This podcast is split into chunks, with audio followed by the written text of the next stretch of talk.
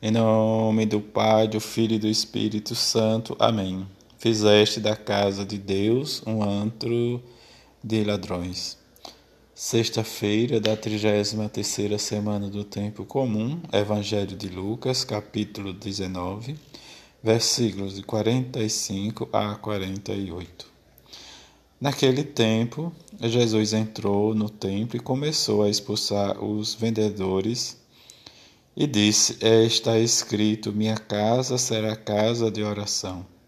No entanto, vós fizeste dela um antro de ladrões. Jesus ensinava todos os dias no templo.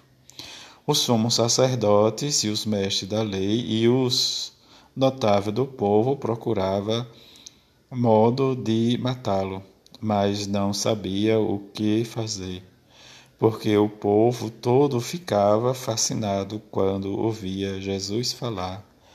Palavra da salvação, glória a vós, Senhor.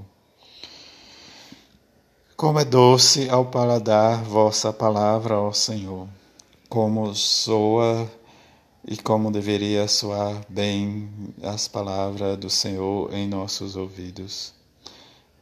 Peguei o livrinho e comi esse é o livro do Apocalipse de João. Diante da ordem que ele recebeu de pegar e comer o livro, e diante do que o anjo falou, que será amargo no estômago, mas né, diz: na tua boca será doce como mel.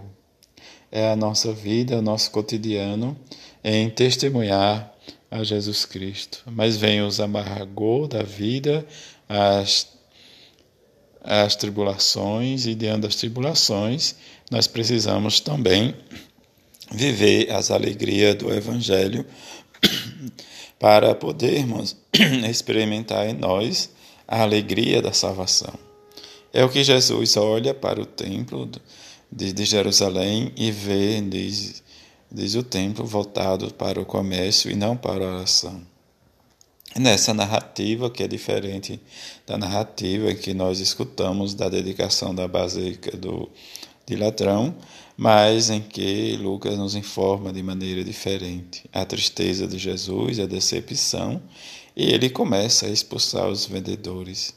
E diante da expulsão, diferente de João, mas em que né, se torna, a profecia, em que o desejo de Jesus fazer a casa do Pai a casa de oração, e nossa vida precisamos também ter esse desejo, esse anseio de fazer da nossa vida oração e uma contínua doação para o projeto do reino. E diante do projeto do reino de Deus, proclamar a boa nova, tanto desde diante do êxito, êxtase, melhor dizendo, quanto desde pelo amargor desde a perseguição, da incompreensão, né, das injúrias, desde as acusações, mas se colocar em posição de um discípulo que está disposto a viver, experimentar e vencer todas essas dificuldades. Mas quando lemos e escutamos o livro do Apocalipse, nós temos que fazer diz essa leitura diante da dificuldade em que diz a comunidade primitiva diz, vivia diante do Império Romano. Mas esta experiência na fé em Jesus Cristo, em Sua palavra, diante da divina presença e trazer para dentro de nós diz essa convicção que Jesus diz diante mesmo das dificuldades, ele continuava pregando no templo, o povo ficava fascinado